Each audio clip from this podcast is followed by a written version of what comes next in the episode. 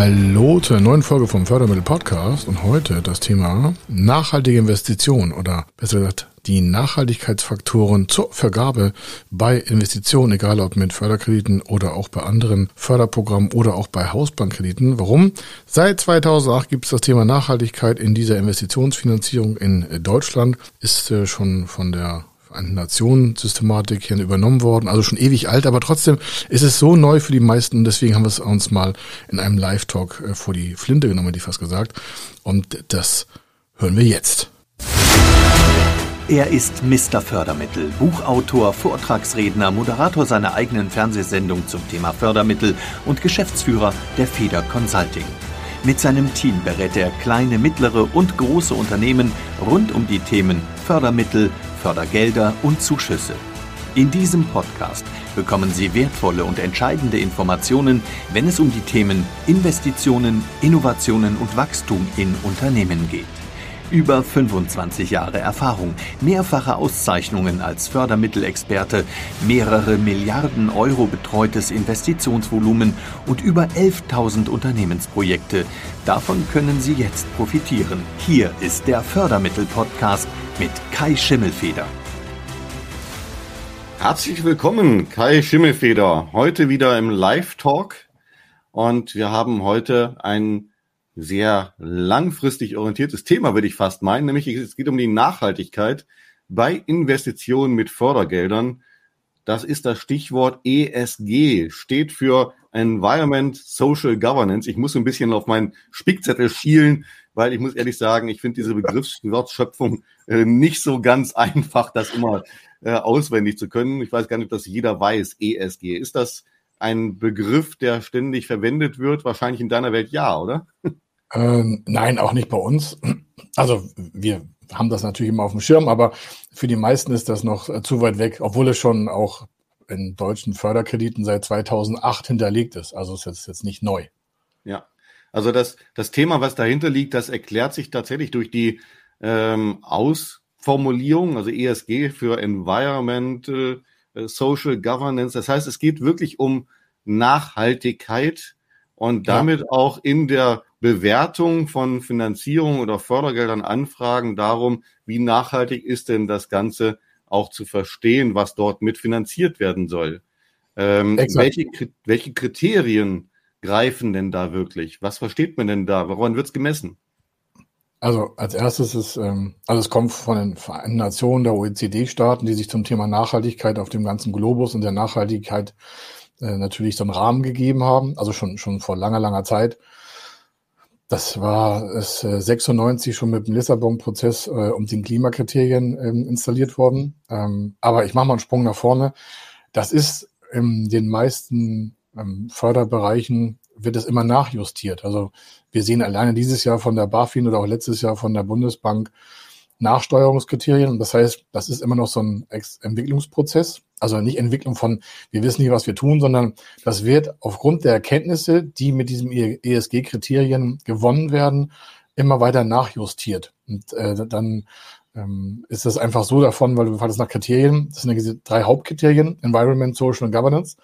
Und darunter gibt es noch keinen offiziellen ähm, gesetzlichen, nachverfolgbaren Rahmen. Es mhm. gibt so eine, so eine Guideline, die auf verschiedenen äh, Bereichen äh, dementsprechend sich mit Kriterien beschäftigt. Ich mache mal ein Beispiel. Wir haben äh, ein kleines Beispiel, wir haben eine Serverfarm betreut, waren bei acht Millionen Euro und in der Planung äh, kommen natürlich die Stromkosten zutage, ist ja klar. Ja. Und äh, der Förderstelle ist dann, weil die sich mit der Thematik Serverfarm nicht äh, quasi ausgekannt haben, muss man ja auch nicht, ist ja unser Job, das dann zu erläutern. Also wir mit Kunden zur Förderbank äh, und zur Förderstelle für Zuschüsse und dann ist denen die hohen Stromkosten aufgefallen. Also die haben gefragt, mhm. wie sind denn so Stromkosten so hoch? Und dann haben wir das erläutert. Und während dieser Erläuterung, was da eigentlich passiert in dem Geschäftsmodell, haben die sofort gesagt, oh Mensch, alles klar, wo kommt denn der Strom her? Und mhm. dann floss dieses Thema ESG weiter ein. Ähm, das, äh, ist, das heißt, dann wurde gefragt, wo, wo kommt der Strom, ist der regenerativ oder was passiert da, was ist mit der Wärme? Ne? Computer-Server-Farmen mhm. haben meistens eine große Wärmeproduktion. Ja. Mhm. Und so sind die da eingestiegen. Also es gibt noch nicht einen ersetzlichen Rahmen. Es gibt eine Ratingagentur, eine Nachhaltigkeitsratingagentur, so wie es auch ein Bilanzrating gibt. Ähm, Aber daran messen sich gerade alle, oder das ist, die geben aktuell so ein Guide, so ein Guidance vor und die sind halt unter äh, Sachen. Da geht's aber auch hin mit, wie ist der Wasserverbrauch? Oder mal so ganz profan, in so einem äh, KfW-Förderprogramm steht, wenn Sie eine Baumaßnahme haben, dann müssen Sie nachweisen, dass Sie diesen nachhaltig recycelt haben. Das ist also ein mhm. ganz softer Faktor, kann aber auch hingehen bis zu Auflagen. Und dann kommst, springen wir da in den Unternehmensführungsbereich, dass die Unternehmensführung, ähm, dass der auferlegt wird, die ähm, Abbauprodukte, die, die sie vielleicht irgendwie haben, äh, Ressourcen schont oder in den Upcycling-Bereich zu involvieren. Also es geht letzten Endes nicht nur um die Produkte, die ökologisch nachhaltig äh, oder sozialverträglich sein sollten, sondern es geht wirklich auch um das gesamte Unternehmen. Es, es geht primär um das Unternehmen. Wenn wir mal da auf das Thema Fördergelder runterbrechen, ja. da wird im Regelfall nachgehakt, wofür ist die Finanzierung? Das ist, glaube ich, jedem klar. Wenn wir sagen, wir machen Innovation mhm. und da ist, was ich, ein Zuschuss oder eine Vorfinanzierung mit dem Förderkredit, ja. da gibt es in den antragstellenden Positionen, also in den Unterlagen, schon den Verwirk, also den den, äh, also ein Wirk, also ein, ein Punkt, wo drauf steht, das Mittel kann nur genutzt werden, wenn folgende Sachen berücksichtigt werden. Und dann kommen da halt verschiedene Sachen. Was da noch nicht steht, ist, dieses Förderprogramm steht unter ESG-Kriterien. Die sind wie folgt. Und dann kommen da halt drei äh, Kobulationswerte von Environment, Social Governance, sondern da das noch nicht fixiert ist, also noch nicht so quasi vor dem Gesetzgeber fixiert ist, mhm. sind ja sich selbst geschickte Rahmen, ist halt das Thema Müllvermeidung der Kern, energieschonend. Ähm, und damit das nicht auf Kosten anderer geht, kommt bei vielen Auslands, also bei Auslandsinvestitionen kommt sofort das Thema Kinderarbeit. Das ist eine Auflage, da wird der ja. Auftraggeber, der Unternehmer sofort, ähm, ich sag mal, in einen Rahmen gepunktet, wo da, wo drauf steht, sie müssen nachweisen, dass sie halt keine Kinderarbeit äh, äh nutzen. Also das ist dann der Social Part quasi. Genau. Oder ähm, es gibt in, in verschiedenen, ich sag ein Beispiel, es gibt, äh, das ist ja so ein Malus-System. Dann gibt es aber auch ein Bonussystem, äh, zum Beispiel in der GRW-Förderung. Das ist ein Zuschussprogramm in regionalen Fördergebieten hier in Deutschland. Das gibt mhm. es in ganz Europa. Und weil es das in ganz Europa gibt, sind die Guidance auch alle ähnlich. Und ein Punkt davon ist, Sie können mehr Zuschuss bekommen, wenn Sie ein Konzept einreichen, das Familie und Beruf nachhaltig äh, in Kombination zur Nutzung weiblich wie männlicher oder auch diverser, also Transgender, sonstiges, äh, bisexuell, homosexuell, dass da kein Ausschluss stattfindet und dass da mhm. ein Modell stattfindet im Unternehmen, dass das berücksichtigt, dass das komplett diversity-mäßig umsetzt. Das ja. gibt es auch. Also es gibt schon so einen Vorsprung und es gibt mhm. einmal so einen Rückblick. Mhm. Es gibt ja auch äh, einige große Firmen, die damit auffallen. Zumindest kommt es mir so vor, dass sie wirklich auch stark mit dem Thema der Nachhaltigkeit werben. Äh, ja. Äh, wenn ich allein daran denke, dieser riesengroße Unternehmenscampus von Apple, der äh, rein sich aus regenerativen Energien bedient, auch bei jedem äh, Prozess, bei jedem Produkt, äh, das Thema Nachhaltigkeit wird immer dort mit adressiert. Ähm, für kleine Unternehmen ist das wahrscheinlich noch nicht immer Prio eins. Ähm, wie ist denn da deine Erfahrung? Hast du vielleicht sogar auch eine Referenzgeschichte, wo jemand äh, relativ spät erst sich entschieden hat, okay, ich muss mir auch noch mal was einfallen, damit das Ganze nachhaltiger wird? Ja, ähm, das, das, äh, was ich vorhin mit der Serverfarm sagte, das ist ja relativ offensichtlich, da wird Strom verbraucht. Mhm. Äh, wo es Ablehnung gab ähm, und wo es dann bei der verbesserten Konzeption des Geschäftsmodells wieder eine Zusage gab. Sowas gibt es äh, öfter, mhm. Weil die Unternehmensführung sich dieses Thema Nachhaltigkeit in den ganzen Facetten, die es da gibt, noch nicht so richtig gestellt hat. Die haben einfach weiter produziert, wie sonst auch. Dann gab es eine Anfrage bei der Förderstelle, das war ein sehr komplexer Vorgang über Produktionsmaschine für, ähm, äh, für Kunststoffe. Also mhm. da wurde Kunststoff verpresst für die Autoindustrie. Die haben halt Kombi-Instrumente quasi gemacht und, und Frontchassis und sowas, also das Interieur. Und mhm. das wird ja alles zugeliefert im Regelfall und dann wird das eingebaut. So. Und äh, da, da der Kunststoff. Also die haben sich halt nicht Gedanken gemacht, wo kommt der Kunststoff her, was passiert mit den Reststoffen. Dann war die Investition sehr groß und diese Förderbank des Landes hatte einen sehr starken Führungs, äh, sag mal, Anspruch zum Thema, wir wollen bundesweit äh, das beste Förderinstitut werden, was permanent auf dem Thema Nachhaltigkeit auch seine Punkte vergibt. Da es aber keine offiziellen Punkte gibt, haben die das in so einem Softcase-Antragsverfahren äh, gehabt. Also das heißt, während der Antragstellung wurden halt die Auflagen benannt. Mhm. Und dann gab es eine Ablehnung. Warum? Es wurde zu viel Strom verbraucht, es wurde nicht nachhaltig gewirtschaftet, das, äh, das Abwasser wurde nicht recycelt. Das hat dieser Betrieb seit 40, 50 Jahren normal gemacht, aber sie haben sich halt nicht abgedatet. Das war auch jetzt auch nicht das Thema. Da war auch nicht viel Verschmutzung, aber die Förderbank hat gesagt, nee, da wollen wir einfach mal eine konzeptionelle Umordnung haben. Wie sieht denn das die nächsten fünf bis zehn bis zwanzig Jahre aus? Wie haben sich denn das da vorgestellt? Und mhm. diese Geschäftsführung hatte sich halt keine tiefen Gedanken gemacht, wie das sich in 20 Jahren darstellt. Das ist ja hier und da nicht so einfach. Ähm, wer weiß, was in 20 Jahren für Autos produziert werden, was für Cockpit, was ja, für Kunststoffe, ja. was für Materialien.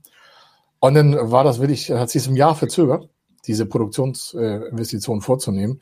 Es wurde dann halt über einem, äh, da wurde halt ein Gutachter eingestellt, der das Gutachten gemacht hat für die ähm, Abwasserproduktion, für das Upcycling der Abfallstoffe aus dem Kunststoffbereich und so weiter und so fort. Und dann hat das Unternehmen wirklich äh, nachgewiesen, dass äh, das andere Kunststoffe verwendet. Das muss aber vor mit dem Autonutzer, also mit dem Konzern ja abgestimmt werden. Da geht es auch um Sicherheitsaspekte, Feuergefährdung, Abschutz. Das ist ja immer nur so ein Punkt in der Förderung, der dann aber eine Riesenkette nach sich zieht, wenn ich gerade im Zuliefererbereich bin. Also es hat ein Jahr gedauert, es war, hat bestimmt drei Millionen Euro Verlust gebracht.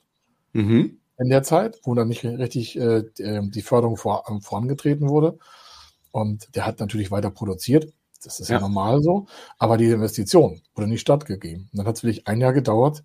Äh, und die haben wirklich dann übererfüllt, muss man dazu sagen. Die haben dann wirklich ein sehr perfektes Konzept entwickeln lassen mit einer Architekturbüroeinheit über Energietechnik, Beratung. Dann haben wir das halt nach einem Jahr später gemacht. Aber es war sehr, sehr anstrengend. Die Anforderungen waren auch sehr ja. hoch. Also die habe ich seitdem auch nie wieder so gesehen. Das heißt also unterm Strich gesehen, wenn ich frühzeitig mir schon über dieses Thema mit Gedanken mache, dann spart es unterm Strich Geld, weil ich vielleicht eben äh, Dinge schneller ähm, durchplanen kann und gleichzeitig auch schneller in dem Prozess bin, bis ich dann die Fördergelder auch bekomme. Ja, also ähm, wir, wir bei, bei Investitionen größerer Natur raten wir das äh, schon ab. Also nicht bei einer Million oder zwei oder drei, das mhm. kriegt man noch mit Bordmitteln hin, weil das ja nicht so Riesenproduktion, also nicht so riesen Investitionsvolumen sind. Wird es aber höher, äh, greift sofort bei uns auch selbst ein ESG-Formular. Also wir haben dafür einen Prozess, mhm. weil wir wissen, ab fünf Millionen Euro kommt natürlich schnell die Frage auf, wie sieht eigentlich die Zukunftsplanung aus? Was verwenden Sie für Rohstoffe? Wie ist das Arbeitszeitmodell? Ähm, wie werden Sie Personal äh, darstellen? Was haben Sie für eine Kultur? Wo soll das Ganze hin? Das vergessen ja viele Unternehmen, dass das entscheidend ja. sein wird. Aber ja, das ist schon seit 2008 entscheidend. Bloß das wird immer weiter verschärft. Und in den letzten ein, zwei Jahren ist das halt so weit nach oben geschwemmt worden in den Fokus der Finanzabteilung einzelner Förderstellen, dass das jetzt einfach zum Tagesstandardwerk gehört. Also wir hatten ja eben das Thema ähm, im Endeffekt Automobilindustrie. Und ja. ich könnte mir vorstellen, dass es Themen gibt und Bereiche gibt, wo grundsätzlich im Moment eine positive Grundeinstellung ist und Einschätzung, was eben die Nachhaltigkeit angeht. Was meine ich damit? Ich könnte mir vorstellen, alles, was so in Richtung Elektromobilität abzielt, wird mhm. tendenziell wahrscheinlich im Moment eher durchgewunken, als wenn ich jetzt auf Verbrennermotoren bin, ohne dabei zu hinterfragen, was ist denn mit dem Recycling und wo kommt der Strom her oder wie ist das da an der Stelle? Ja, leider, das sprichst du äh, etwas an, was uns auch immer nachdenklich macht und wo wir unsere eigene Gedankenstruktur für unsere Entscheider haben, also wo wir beraten sind für Geschäftsführer, Vorstände, für langreichende oder weitreichende Entscheidungsplanung, die vielleicht ein, zwei Jahre uns vor der Investition ähm, nutzen und sagen, wie, auf was müssen wir uns einstellen? Das ist ja das, was du angesprochen hast. Was ist die ja. Planung? Gibt es leichtere Wege? Gibt es einfache Sache? Und äh, da wird leider, also aus unserer Sicht, wenn wir das mal in der Gleichstellung betrachten, also in der Gleichstellung aller Projekte, ist genau das, was du sagst. Es wird halt an einigen Projektpositionen weniger nachgefragt, weil vorne so eine Art, äh, in Anführungsstrichen, Nachhaltigkeitsausdruck äh, mitgeführt wird, das Thema E-Mobilität. Das halten ja irgendwie die meisten für ein total tolles, nachhaltiges Thema. Hm, ja. Da gibt es da zig Studien für, dass das nicht immer so ist. Aber wir müssen mal gucken, zu welchem Zeitpunkt kommt die Studie und was wird da beleuchtet. Und, aber es passiert sehr, sehr oft, dass nicht alles, was vorne wie Nachhaltigkeit aussieht, am Ende Nachhaltigkeit ist. Aber weil es vorne so toll nachhaltig beschrieben wird oder weil es auch so eine, sag mal, eine Wortform gefunden hat, E-Mobilität gehört dazu, wird an vielen Stellen gar nicht mehr nachgefragt. Ja. Wie zum Beispiel der Strom produziert wird, der in die Batterie kommt, damit das Auto fahren kann. Das heißt, letzten Endes bin ich da doch auch ein wenig davon abhängig, wie eine gewisse, ein Ethikverständnis dahinter liegt oder eine Einschätzung, die vielleicht sogar auch politisch motiviert ist. Ähm, inwieweit kann ich mich ja. denn da überhaupt drauf einstellen, wenn ich jetzt auf 20 Jahre planen soll? Das ist, äh, ja, wir haben ja so einen, ähm, einen Strategieprozess dafür bei den Investitionen, die da wahrscheinlich drauf, ähm, sag mal, quasi sensibel anspringen sollten. Wenn wir also Entscheider beraten, die solche Investitionen vorhaben, so der Klassiker sind so sensibel Worte wie Stromverbrauch, äh, Müllvermeidung, ähm, Arbeitszeitmodelle, Wasserverbrauch. Mhm. Das ist ein Riesenthema Wasserverbrauch. Ähm, wenn da steht, äh, wir sind nachhaltig für unsere Kunden unterwegs, wenn das schon in einer Unternehmensbeschreibung steht, dann muss da auch was kommen. Oder wenn da steht, ähm, wir schaffen, wir haben ein Beispiel, da ist der Wasserverbrauch halt in der Regel der Branche sehr hoch. Und unser Kunde hat es geschafft, ein Verfahren zu entwickeln, vor uns, nicht mit uns, sondern vor uns, das jetzt weiterentwickelt werden soll auf europäischer Ebene. Da wird der Wasserverbrauch um 70 Prozent für die gleiche Produktion eingespart. Damit wirbt er.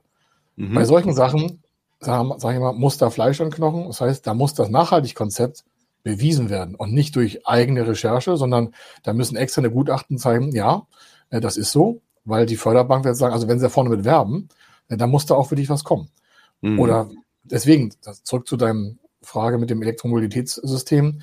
Aktuell fragt ja keiner, ich will das jetzt nicht äh, verteufeln, aber es gibt ja ein, ein Elektro, ein, ein, ein Konzern, der Elektromobil herstellt, der hier in Deutschland äh, Werke oder jetzt mein erstes Werk baut, ein großes, und äh, gleichzeitig werden da Hektar von Wald abgerodet, mhm. damit das Werk da stehen kann. Mhm. Dann wird erst erzählt zum Thema Nachhaltigkeit und da der Faktor Soziales. Ja, wir schaffen da, was ich, 25.000 Arbeitsplätze. Und jetzt sind es nicht mehr 25, sonst sind es nur noch 10. Das ist das okay. Erste. Das ist natürlich schon ein Unterschied. Und äh, aus welchen Gründen ist mir jetzt erstmal egal, aber die sind ja so reingegangen. Oder es wird dann ähm, mit einmal festgestellt, oh ja, die Rohstoffe, die müssen wir aber in Gebieten abbauen, äh, mit den Ländern, wo wir eigentlich gar keinen Handel treiben, weil die gar kein Nachhaltigkeitszertifikat haben. Und dann wird mit einmal drüber hinweggesehen, wo, das, wo der Rohstoff herkommt. Wie der produziert wird, das will ich jetzt gar nicht mehr besprechen. Dann würden wir hier stundenlang über diesen Strang reden.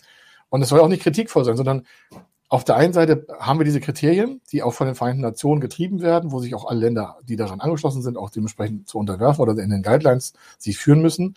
Aber es gibt halt immer wieder ähm, solche Prozesse, die dann sich, wo man, wo, wo wir uns dann fragen, Mensch, wir haben jetzt ein Projekt mit dem Kunden, das haben wir jetzt auch nicht abgegeben, ist auch gefördert worden. Und auf anderer Stelle werden dann über viele Sachen hinweggesehen, wo wir sagen, Mensch, hätte man nochmal auch von der Förderschule tiefer einblicken können. Äh, dann wären mhm. auch andere Fördermittel, und zwar die kleineren, die du gerade angesprochen hast, äh, die kleineren äh, Unternehmen mit Fördermitteln ausgestattet werden können, weil die sich ja nicht so stark Gedanken machen können, auch nicht können. Warum? Ein Handwerksbetrieb vor Ort kann jetzt nicht für zehn Jahre oder für 20 Jahre planen. Also vielleicht die Unternehmensnachfolge, aber der, ja. das ist ja, das ist ja so, so feingliedrig, da würden wir auch nicht erwarten, und das verlangt auch aktuell keine Bank. Das muss man ganz klar mal sagen, um ja. Entspannung hier zu verbreiten. Es wird jetzt kein Handwerksbetrieb gefragt, wenn der jetzt eine Immobilie baut, ähm, was der in 20 Jahren plant, aber dann kann er gucken. Es wird dann schon geguckt, wie die Immobilie gebaut wird, weil es da wieder für einen Zuschuss gibt, der nachhaltig mhm. ausgelegt ist. Ja. Aber das Geschäftsmodell wird dort nicht im Kleinst- und Kleinbetrieb äh, so stark hinterfragt wie beim Großkonzern. Das heißt, es ist definitiv auch für Kleinbetriebe für Selbstständige wichtig, dieses Thema sich anzunehmen? Auf jeden Fall. Nicht nur um millionenschwere Investitionen, sondern wo fängt es an? Ab, ab welcher ja. Volumenergröße muss man sich da Gedanken machen aus deiner Sicht? Also grundsätzlich sagt die, äh, die BaFin, also die Bundesanstalt für Finanzdienstleistungsaufsicht und auch die Bundesbank, ähm, jede Investition, jede, mhm. ob gefördert oder nicht, ob gefinanziert oder nicht, hat sich dem Thema Nachhaltigkeit zu stellen. Das machen natürlich nicht alle. Und ich sage natürlich, warum? Das Thema ist zwar schon jetzt 13, 14 Jahre in den deutschen Finanzinstituten drinne, mhm. aber es gibt ja keinen Prüfer. Wie so vieles in Deutschland gibt es irgendwie tolle, lustige Richtlinien und Verordnungen, aber ähm, es wird nicht alles so durch äh, tiefgreifend äh, getestet. Und das finde ich schon mal schwierig. Also wenn ich vorne eine Forderung stelle, dann brauche ich auch jemanden, der das prüft. Das passiert aber nicht. Ähm, äh, und äh, deswegen, da ist immer ein zweischneidiges Schwert ich würde als Unternehmer oder wir machen das ja selber immer auf dieses Thema absetzen. Also wir würden, wir machen ja schon seit jetzt 2009, also jetzt elf, zwölf Jahre, investieren wir in nichts mehr, wo wir nicht auch so einen äh, Umwelt-, Nachhaltigkeits-, Klima- und äh, ESG-Faktor haben. Also mit den ersten ESG-Richtlinien, äh, die wir in Deutschland gesehen haben, haben wir nicht nur unseren Kunden gesagt, was zu tun ist oder was sinnvoll wäre, mhm. sondern haben das auch selber gemacht. Deswegen wissen wir aus der Praxis, was man kann. Und es macht auch eigentlich kein großes, kein mehr Aufwand. Es macht mehr Gedanken. Ja. Aber das kann man ja in die Philosophie aufnehmen, man kann das auf der Webseite präsentieren, man kann sich wirklich auch im Wettbewerb, und dann kommen wir zum Vorteil auch schon mal, absetzen. Weil die Kunden mhm. oder ein Großteil der Kunden schaut ja schon, bei wem kaufe ich das Produkt. Definitiv. Und wenn es zwei ähnliche Produkte gibt und ich habe bei der gleichen Preisgestaltung oder bei einer vielleicht minimal höheren Preisgestaltung, wenn es sein muss, oder bei sogar einer geringeren Preisgestaltung, das Beispiel mit dem Wasserverbrauch, das führt ja auch dazu, dass Kosten gesenkt werden können. Das heißt ja nicht immer, dass Nachhaltigkeit teurer ist, sondern wir mhm. können hier klar nachweisen, dass unsere Kunden kostengünstiger produzieren, deswegen haben sie eine Förderung bekommen. Also das, der Kunde guckt schon drauf und äh, immer mehr. Und wenn ich als Unternehmer nicht entscheide, dass das ein Thema ist in, de, in, in unseren Arbeitsprozessen, dann hat er ja zwei oder mindestens zwei, sag mal, ich will nicht sagen Kriegsschauplätze, aber schon zwei Kampfgebiete. Mhm. Seine Mitarbeiter und seine Kunden. Und von sich selber und seiner Familie mal abgesehen. Und von seinen ja. Lieferanten. Genau. Aber wenn natürlich die Mitarbeiter das nicht lustig finden, was da produziert wird, dann werden die vielleicht nicht mehr lange da sein. Oder man bekommt keine guten Mitarbeiter. Ne? Das kann ja auch ein Thema sein. Klaus, du sagst es. Ich will jetzt nicht sagen, äh, dass das schon passiert. Ich mache ein kleines Beispiel. Wir haben einen Anbieter fürs Podcasting. Mhm. Und da wird gefragt, äh, wo kommt, wo sitzt der Server? Und wie wird der betrieben? Mit welchem Strom? Beim und dann reden wir ja von 3,50 Euro vielleicht irgendwie, was das kostet ja nicht viel im Monat. Also ja. wir reden ja gar nicht von Millioneninvestoren, sondern da wird der, der Nutzer von dem Podcast, also ich habe es jetzt letztens erst in einem Feed gelesen, da fragt der Podcast-Hoster, ja, ich möchte meinen Podcast umwandeln. Da, wo ich jetzt bin, die haben kein Nachhaltigkeitszertifikat und ich mhm. möchte meinen Podcast auf einem äh, Podcast-Hoster, also als Podcast-Hoster darstellen, der dann äh, nachhaltig ist. Oder anderes extremes Beispiel. Alle reden von Bitcoin. Das ist jetzt auch keine Verteuflung, muss man, mhm. ja, das ist, also, mhm. da brauchen wir ja. uns ja über Nachhaltigkeit jetzt, es gibt nachhaltige Konzepte. In Norwegen gibt es das. Warum? Da werden die Bitcoin-Rechner fürs Mining und sonstiges in die, ähm, in ehemalige Abbauhalden äh, in der kühlen Tiefe von 200, 300 Meter versenkt. Also okay. sie werden da aufgestellt. Also für Kühlung so brauchen wir weniger Strom. genau, genau, genau, ist so klar. Sie brauchen schon weniger Wärme. Weniger Wärme wird, also die Wärme wird äh, klar produziert, aber sie wird halt anders verwertet. Mhm. Und äh, zwar zur Grunderwärmung der eigenen Infrastruktur, weil es da unten so kalt ist. Da geht es um 0 Grad, 4 Grad, 5 Grad. Da darf es ja nicht einfrieren. Also da merkst du, da ist der Kreislauf schon sehr, sehr, sehr dicht. Es gibt aber auch genügend Serverfarmen oder auch Bitcoin-Farmen oberirdisch. Ähm, so. Und dann merkst du, okay, wenn man sich Bitcoins kauft und hört dann bei der oder stellt die Frage nicht, wie kommt, wie passiert das eigentlich? Dann merkst du, ja, wir, wir Menschen sind halt oft so. Wir, wir sehen halt ein Auto, wollen das Auto haben, wir sehen Bitcoin, mhm. wollen Bitcoin haben, wir wollen ein Haus haben, das toll aussieht. Wenn wir nicht langsam anfangen zu hinterfragen, bis zur letzten, ich sag mal, bis zum letzten Molekül, was, was bedeutet das eigentlich, was ich da konsumiere oder kaufe oder investiere, dann haben wir immer ein Gap. Und ich glaube, das wird immer so sein. Es wird ja nicht die ganze äh, Welt äh, jetzt an Menschen sich mit einmal umdrehen und sagen, genau, wir kaufen nur noch nachhaltige Produkte und alle müssen nachhaltig produzieren. Das geht ja auch nicht überall perfekt. Mhm. Aber ich finde schon gut, dass es Stopp an Ausschlusskriterien gibt. Die KfW hat ja auch Ausschlusskriterien, was nicht gefördert wird. Ja, also ich denke, der Einzelne muss für sich selbst immer über entscheiden, auch welche Werte hat er und ist er bereit, dafür vielleicht sogar auch mal mehr auszugeben. Ja. Ähm, aber das, aber muss, das nicht muss ja nicht, also, muss, muss ja nicht immer der Fall sein. Ähm, und wenn es um das Thema Förderung geht, dann ist natürlich für mich da auch die spannende Frage, gibt es denn vielleicht sogar spezielle Fördertöpfe, die ich dann nur für Nachhaltigkeitsprogramme anzapfen kann? Ja, ja, ja. Ähm, das, also aktuell, jetzt haben wir quasi so Oktober 2021. Seit äh, Juli diesen Jahres gibt es ja das Thema äh, Nicht-Wohngebäudeförderung, also oder auch Wohngebäudeförderung, aber jetzt gucken wir mal auf die Nicht-Wohngebäude, also gewerbliche äh, äh, Immobilien, Verwaltungsgebäude, mhm. Bürotrakte, die neu gebaut werden oder die saniert werden oder Einzelmaßnahmen an Heizung haben. Also von der Heizung über Fenster, über Klima, über ähm, Kälte, über ähm, Wände, über Haustüren bis hin zum Dachausbau und auch Neubau, alles haben wir ja das äh, seit 1.7. diesen Jahr dieses Zuschussprogramm, das Zuschüsse in Thema Nachhaltigkeit setzt. Da ist der Grundsatz schon, ist es mhm. nicht nachhaltig, gibt es keinen Zuschuss. Und zwar hier schwarz oder weiß. Es wird gar nicht gefördert, was nicht nachhaltig ist. Jetzt beim Spezialgebiet Immobilie. Und das kann jeder beantragen. Also es geht bis 25 Millionen Euro rauf, die Investition. Also es sollte schon den größten Teil abfedern. Und der Zuschuss ist 22,5 Prozent. 22,5 Prozent. Das sind von einer Million Euro 225.000 Euro Zuschuss. Davon haben ja. wir ein paar Praxisfälle jetzt. Ja. Primär halt in, in Gewerbebauten. Gibt's aber auch für Privatnutzer. Aber wir machen ja nur Unternehmen. Also von daher ist mhm. das das Thema. Und dann haben wir natürlich ganz großes Thema Umwelt. Gibt eine Zuschussstelle. Ähm, da steht schon in den ersten fünf Worten dreimal das Wort Nachhaltigkeit dran. Also, also da kommst du gar nicht rein. Da reden wir von nachhaltig bauen, nachhaltige Architektur, nachhaltige ja. Bewirtschaftung. Aber das sind ja klassische alte Themen. Die gibt's ja schon seit Urzeiten. Da gibt's die Niedrigenergiehäuser auch für den Privatmann. Ja, nee, das ist noch was anderes. Das ist noch was anderes. Also bei den Gebäuden ist das noch was anderes. Da geht's ja. einfach um, äh, die, also da soll eigentlich die Zukunft investiert werden. Und da die, da wir so viele alte Häuser, also alte Immobilien in gewerblichen Betrieben haben, und wir aktuell 100, äh, wir bräuchten 150 Jahre bei der aktuellen Geschwindigkeit ohne Förderprogramme, um diese ganzen Gebäude äh, nachhaltig umzurüsten. Mhm. 150. Und dann hat sich die EU mit, der, mit Deutschland zusammengesetzt und gesagt, pass auf, euer Bestand ist äh, zu lang, zu alt.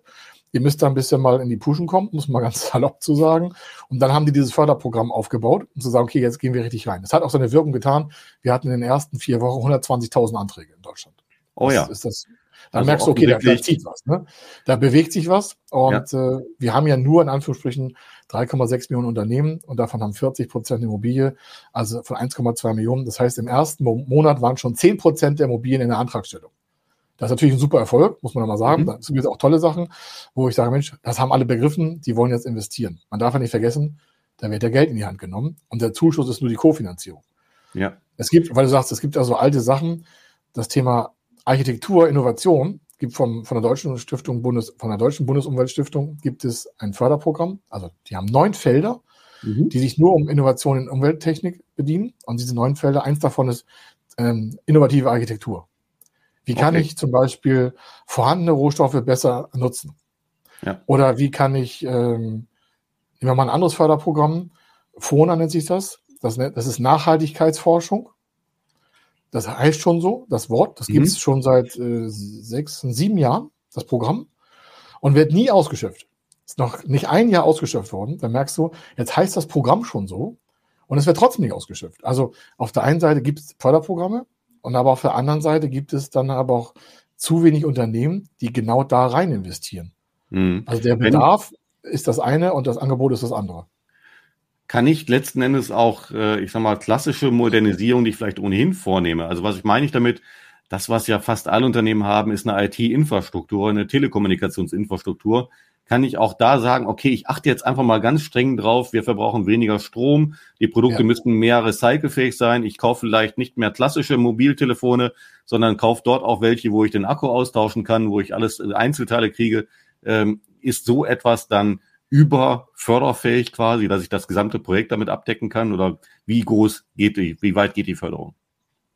Ähm, es gibt ein Förderprogramm, da kann man 50 Prozent in absoluter Höhe sind 500.000 Euro, wenn das, also wenn das Programm oder das Projekt 100, also eine Million hätte. Das heißt, ich habe ein Unternehmen mit, was ich 40, 50 Leuten und mhm. habe ein Nachhaltigkeitswandelprogramm. Also ich habe mich hingesetzt mit meiner Crew und pass auf, wir wollen wie du gesagt hast, die Aspekte mal beleuchten. Strom, Recycling, Nutzbarkeit von Geräten, Upcycling, Recycling in den Wirtschaftskreislauf zurückführen von unseren Mobiltelefonen, Festnetztelefonen, ähm, von Computergehäuse. Das ist ja ein Riesenfeld. Und dann sagen die, okay, alles klar, wir nehmen mal erstmal eine Ist-Analyse. Was haben wir für Stromverbraucher und so weiter und so weiter und so weiter. Und erkundigen sich dann am Markt, gibt es eine bessere Variante? Jetzt stellen die mhm. fest, es gibt eine bessere Variante. Und äh, da müssten die aber Prozesse vielleicht ändern oder, oder, oder. Das heißt also, es findet ein Wandel statt im Unternehmen. Ja. Gar nicht zu neuen Prozessen, sondern von der Kultur her. Mhm. Vom Stromverbrauch, von, von der Mülltrennung, vom Wasserverbrauch, von der Geräteverwendung, von der Langlebigkeit der Geräte, von der Materialentscheidung an die Geräte. Also, was du gesagt hast, aus was mache ich das? Ähm, kann ich das Handy wiederverwenden? Kann ich die Materialien verwenden oder wo kommt das Ganze her? Und da gibt es einen Wandel, also ein Förderprogramm zur Transformation auf diesen Level. Das heißt also von alt nach total nachhaltig. Mhm. Und die Höhe der Nachhaltigkeitsgrade ist die Höhe der Förderung. Die maximale Förderung ist 500.000 Euro Zuschuss bei einem mhm. Volumen von einer Million Euro. Also wenn das Projekt eine Million Euro hätte, hätte es 500.000 äh, Euro Zuschuss. Dann fragt man sich als Zuhörer und Zuschauer, das ist ja ganz schön viel Geld. Ich sage ja, eine Million Euro, sagen einige, das ist ja äh, Portokasse. Ich sage, naja, aber für die meisten kleine und Mittelunternehmen ist so ein Projekt schon ganz schön groß. Ja, definitiv. Weil es ja, ne, warum? Man darf ja nicht verdenken, ein Mitbewerber, der vielleicht genauso aufgestellt ist, der sich um das Thema gar keine Gedanken macht, investiert da gar nicht rein und spart sich das Geld und kauft sich vielleicht einen, was ich, einen Sportwagen. Also du siehst, das ist ja auch schon eine Entscheidung, die dann zu einer Kapitalbelastung führt. Aber, und jetzt kommt so der weitere Griff global, es gibt halt genügend Studien, die sagen, Unternehmen, die nicht, die nicht nachhaltig wirtschaften, werden in Zukunft am Finanzmarkt nicht mehr finanziert. Das mhm. ist heute schon in Teilen so. Mhm. Ähm, ich habe ja vorhin ein paar Beispiele genannt, da gab es die Anforderungen, da musste halt nachgeregelt werden, da gab es ein Jahr Wartezeit, aber es wird sich verschärfen. Wir merken das ja quasi, ich sage mal jetzt nicht monatsweise, aber so einmal im Quartal sehen wir eine Verschärfung und eine Verdichtung der Anforderungen an die Finanzierung. Hast du da schon Beispiele für so eine Verschärfung? Hm?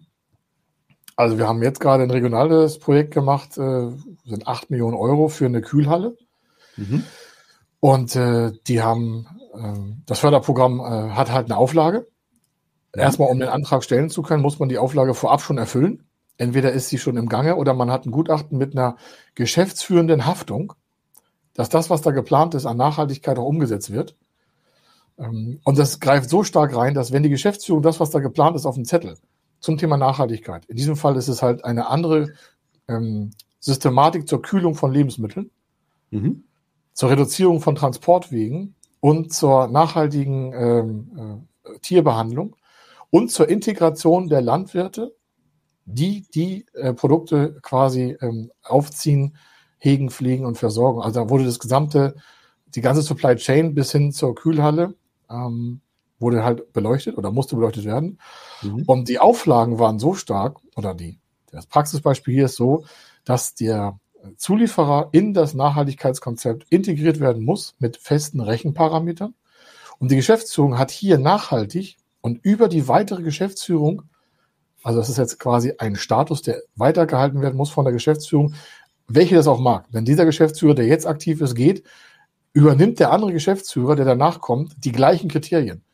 Das heißt, nicht das Unternehmen haftet, sondern die Geschäftsführung haftet auch zur Umsetzung. Und das ist schon sehr, sehr, sehr starker Eingriff. Und äh, der Zuschuss ist zwei Millionen Euro bei acht Millionen Invest. Mhm. Und wird die Kriterienparametrik, ähm, also wird das gesamte System, es muss auch jährlich nachgewiesen werden, auf eigene Kosten des Unternehmens. Das ist jetzt nicht viel, wenn man es einmal eingerichtet hat. Aber hier ist es so, wird das nicht eingehalten, gibt es eine, eine Healing-Periode, also eine Heilungszeit von aktuell 90 Tagen. Wenn das in der Zeit nicht geheilt mhm. wird, werden die zwei Millionen abgefordert. Innerhalb von vier Wochen. Das ist sehr kurzfristig. Dann, dann, dann, merkst du schon, okay, ja, weil dann geht es in Subventionsbetrug. Warum? Das ist ein Covenant, also eine Auflage der Förderstelle, zu sagen, okay, alles klar, das machen wir, super Sache, aber da das, äh, dieses, diese Produktionshalle, mhm. die steht da 20, 30 Jahre. Die Technik wird sich ändern, aber die Halle steht da ein paar Jahre. Und weil die lange, weil das Investment so lang ist, äh, sagt sich die Förderstelle, okay, dann wollen wir das auch natürlich nachhaltiger äh, beleuchtet haben. Was machen Sie da eigentlich? Wer kommt dahin? Wer fährt darauf? Äh, ja. Mit welchen Fahrzeugen arbeiten Sie? Also da, da musste schon sehr viel Papier schwarz gemacht werden. Und zwar mit Unterschrift der Geschäftsführung. Das heißt, das, heißt, das was da, da steht, ich, ja. Da habe ich letzten Endes ein kontinuierliches Controlling, was ich mit implementieren muss, was ja. offensichtlich in deinem vorhin genannten Beispiel, ich werbe mit 25.000 neuen Arbeitsplätzen und es werden nur 10, äh, dort gab es das anscheinend nicht. Nee, äh, an dem Punkt ist es noch schlimmer. Da gab's, da gibt's noch nicht mal aktuell äh, äh, eine Förderzusage. Das ist schon lustig bei dem Projekt. Ich frage mich da so, ich weiß nicht, was das Land da macht, aber das ist schon, schon bedenklich. Okay, also man sieht, das Thema ist offensichtlich auch äh, mit vielen Facetten hinterlegt, aber offensichtlich ja. wird es ein Dauerbrenner bleiben und wahrscheinlich äh, so wie du sagst, sich permanent verschärfen und somit für jeden Unternehmer, für jeden Selbstständigen ein relevantes Thema sein. Ja, und, kann auch nur äh, jedem äh, so raten, sich mal bei Google, wenn man so heißt, was bringt mir das jetzt heute hier zuzuhören, dann sage ich mal, ja Mensch, also erstmal sensible Impulse, eine Geschäftsführung, die sich nicht um diese ESG-Kriterien kümmert, also Environment, Social und Governance. Wir haben ja noch nicht so, wir haben ja jetzt gerade eben so ein bisschen Unternehmensführung äh, gerade mal angeteasert. Das hm. Feld ist ja gigantisch. Es gibt einfach, äh, in Google kann man eingeben ESG-Kriterien. Und äh, da kann man sich mal ein paar Stunden beschäftigen. Und dann wird einem als Geschäftsführer und Entscheider, wenn man sich noch nicht mit dem Thema beschäftigt hat, hier und da ein paar Lampen aufgehen. Da muss man jetzt nicht in Panik verfallen. Aber wenn ich weiß, das Unternehmen, also ich bin Geschäftsführer, Vorstand und wir investieren regelmäßig, ob ich jetzt A, B oder C Vorstand bin, also A-Level, B-Level oder C-Level, also ein Konzern zum Beispiel, da ist das regelmäßig, da gibt es halt so einen ESG-Beauftragten. Ja. Aber in der klassischen Mittelstandsstärke von Familienbetrieben kommt, ist das auch noch nicht überall. Es ist in vielen schon vorhanden. Mhm. Da steht oftmals auf der Webseite drauf. Da muss man aber also mal nachgucken, ist das auch wirklich dann auch gelebt oder steht es auf der Website? Oder am besten sind diese ganzen großen Hallen, wo man vorne reinkommt. 50 äh, Jahre sind wir an Bord, dritte Gesellschaft Familie, also dritte ähm, Generation Familie.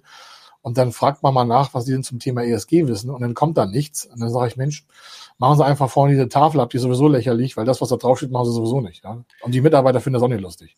Ja, ich weiß, es klingt jetzt sehr direkt, aber... unterstützen, oder? Ihr könntet das ja, ja wieder mit Leben füllen.